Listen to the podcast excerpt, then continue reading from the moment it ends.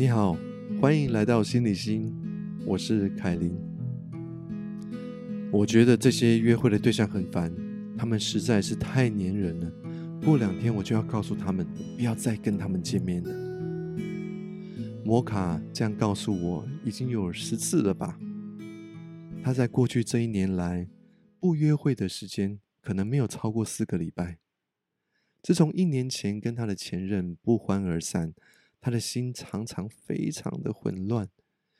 一不知道该怎么办的时候，摩卡就会上网去找约会对象，而且同一个时期呢，会跟好几个人约会，然后见过几次之后，就会跟他们说再见。没有办法啊，我就是感觉不到这些女生有内涵。我跟他们在一起的时候，我根本看不到未来。这一年来，摩卡约会约得非常的挫折。有时候他觉得自己好像必须要停下来，不要再继续约会了，应该好好跟自己相处。但是不知道怎么样的，他就是会很快的回到约会软体去找人，重复这些烦躁的约会，不断的在约会中让自己让别人更加失望下去。说真的，摩卡他其实自己也很努力的在学习成长。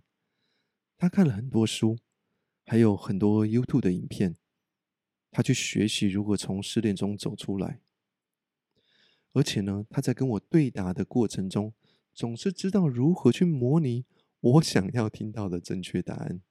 但是他在那些书本跟影片所学习到的东西，很少对他发生效用。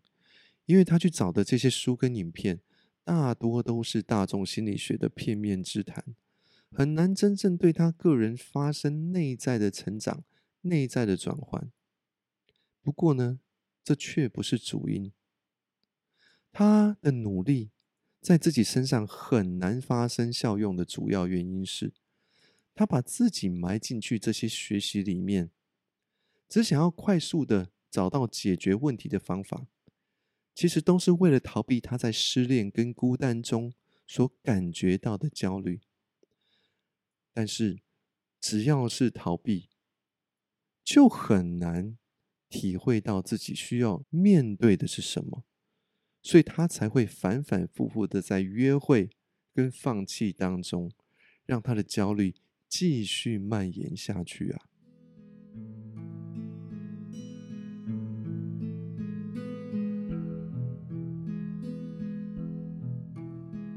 你知道吗？昨天跟我出去那个女人竟然谎报她的年龄，而且长得就根本不像她的照片。摩卡继续跟我抱怨她的约会经历，而且在我拒绝了她之后，你知道她竟然跟我说什么吗？她说：“你这个帅小子，有时候如果我需要一个帅哥陪我在宴会里面晃晃的话，我出钱让你伴游好吗？”在摩卡抱怨的过程当中呢，他总是不会忘记提醒我，他是一个帅哥，他可以得到任何他想要的女人，而且有时候还会在智商的过程中对我开有色玩笑。摩卡确实长得很好看，很俊美，他说的也没有错，只要他看得上的女人，应该没有几个呢会拒绝像他这样子英俊的男人。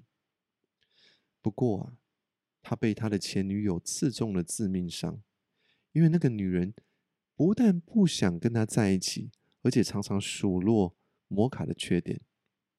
摩卡的焦虑跟大部分过了适婚年龄的女生呢很类似，感觉到了自己的青春开始衰退，焦虑就开始满了出来，想着再不赶快找到结婚对象的话，这一辈子就再也找不到对象了。你该不会认为上了年纪的男生对于找伴侣不会有焦虑吧？其实啊，为了找爱，大家的焦虑都很类似的。不管是男生还是女生，只要体会到自己已经无法赢过青春的肉体，无法懂赢过青春的霸体的时阵，他想要找伴的焦虑就会开始冲上云霄。而一般对女人来说呢，比较早体会到这个事情。而男人在这一块就会比较容易被性欲所控制，哦，把他带到其他地方去，所以也就比较慢意会到这个焦虑。而另外一个你可能会有误解的是，你可能会认为好看的人就一定找得到伴，但其实事实可能不是这样子。他们在感情上的挫折也非常的多。在我十七年来的心理智商经验中，因为感情问题来找我的客户，这些帅哥跟美女的比例，其实比起一般长相的客户还要多一点。这是为什么呢？如果要去仔细探究原因的话，会有很多可能性。但是如果只是就外在条件来探究的话，好看的人他们很容易陷入一个迷思，就是将自己的好看当成理所当然。换句话说，就是他们会因为自己长得好看，很多人就会因此给他们多一点好处，而他们也会在这里面获得了一些优势或是特权。在爱情的场域当中，他们也很容易呢，就把这些优势当成了理所当然，感觉他们本来就应该得到这些别人对他们的特权，不管是在表层意识还是在潜意识里面。而如果无形中养成了这个坏习惯，他们就自然会离爱情的本质更远，比较难真正去体会到如何在付出。接受、妥协跟沟通中，渐渐去勾勒出感情的样貌，建立起有意义的爱情。当然，而那些因为想要跟好看的人在一起而不断牺牲跟付出的人也一样，他们也很难真正进入双方平等的基本面，共同去培养感情。因为只要在爱情路上不自觉的参与了这个。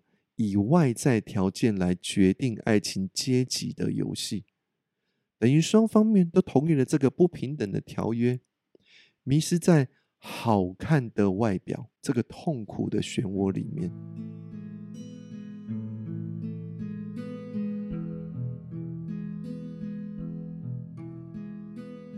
所以呢，对摩卡而言，他必须要。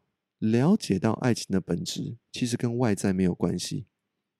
他必须知道自己长得好看，拥有的特权，其实对他来讲，真的不是一个优势，反而是个问题。而且呢，让他陷入了一个陷阱，难以让自己用平凡平等的角度来看待自己，对待别人。所以，当我第一次问摩卡。他想要的结婚对象是什么样子的时候，他的回答是：这个女生必须漂亮出色，她必须能够很懂我，愿意听我说话，跟我沟通，还有陪我玩，帮我建立一个家庭。我把这句话附送给他听，问他有没有听出很怪的地方。这个女生必须漂亮出色，她必须要很懂我，愿意听我说话。跟我沟通，陪我玩，帮我建立一个家庭。他说，他觉得听起来很对啊，没有什么怪怪的。我告诉他，这个句子听起来怪怪的地方在于，你只有要求对方是什么样子，他要为你付出什么，要帮你做到什么，但是你并没有想到的是，你可以为这个女生做什么。你想要如何为她付出，跟她一起建立关系？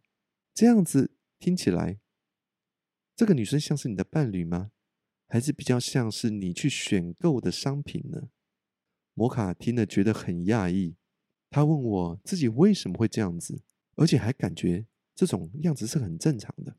我告诉他，其实几乎全部的人在找爱的时候都这样子。大都只想要从对方身上得到，都没有想自己能够为对方付出什么。因为我们在社会化的洗礼后，以为关系呢是别人给我们的，而事实上，我们对于关系中要好好沟通，要支持彼此，要好好的爱彼此，基本上没有什么样的概念。嗯，你是说啊，大家都只是说说而已吗？我回答摩卡。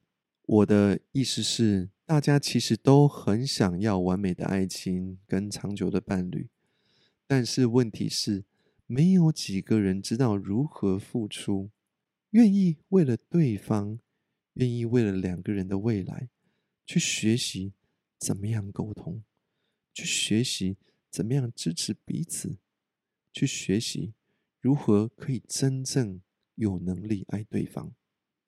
那我该怎么办呢？摩卡很着急的问我，我告诉他：“你要找到一个合适的对象，你自己必须先成为一个合适的对象。”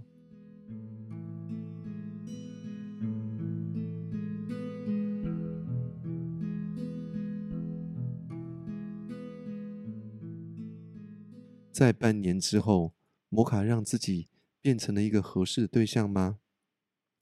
很遗憾的，还是没有。他还是被困在一张完美英俊的脸庞，在不断的约会，不断的让他约会过的女子心碎，同时也不断的让自己寂寞的心继续恐惧下去。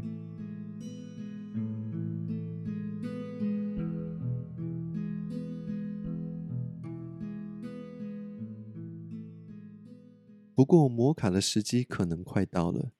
今天我第三次告诉他，他被自己英俊的外表困在无边境的寂寞当中的时候，他好像真正懂了些什么。他把眼睛闭了起来，静静的停顿了两分钟。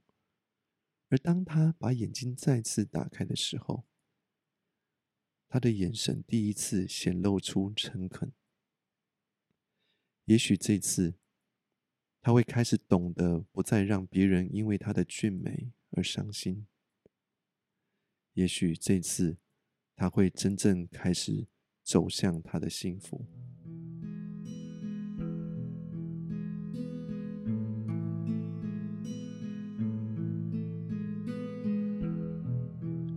这是心理心，我是凯琳，我们下次见。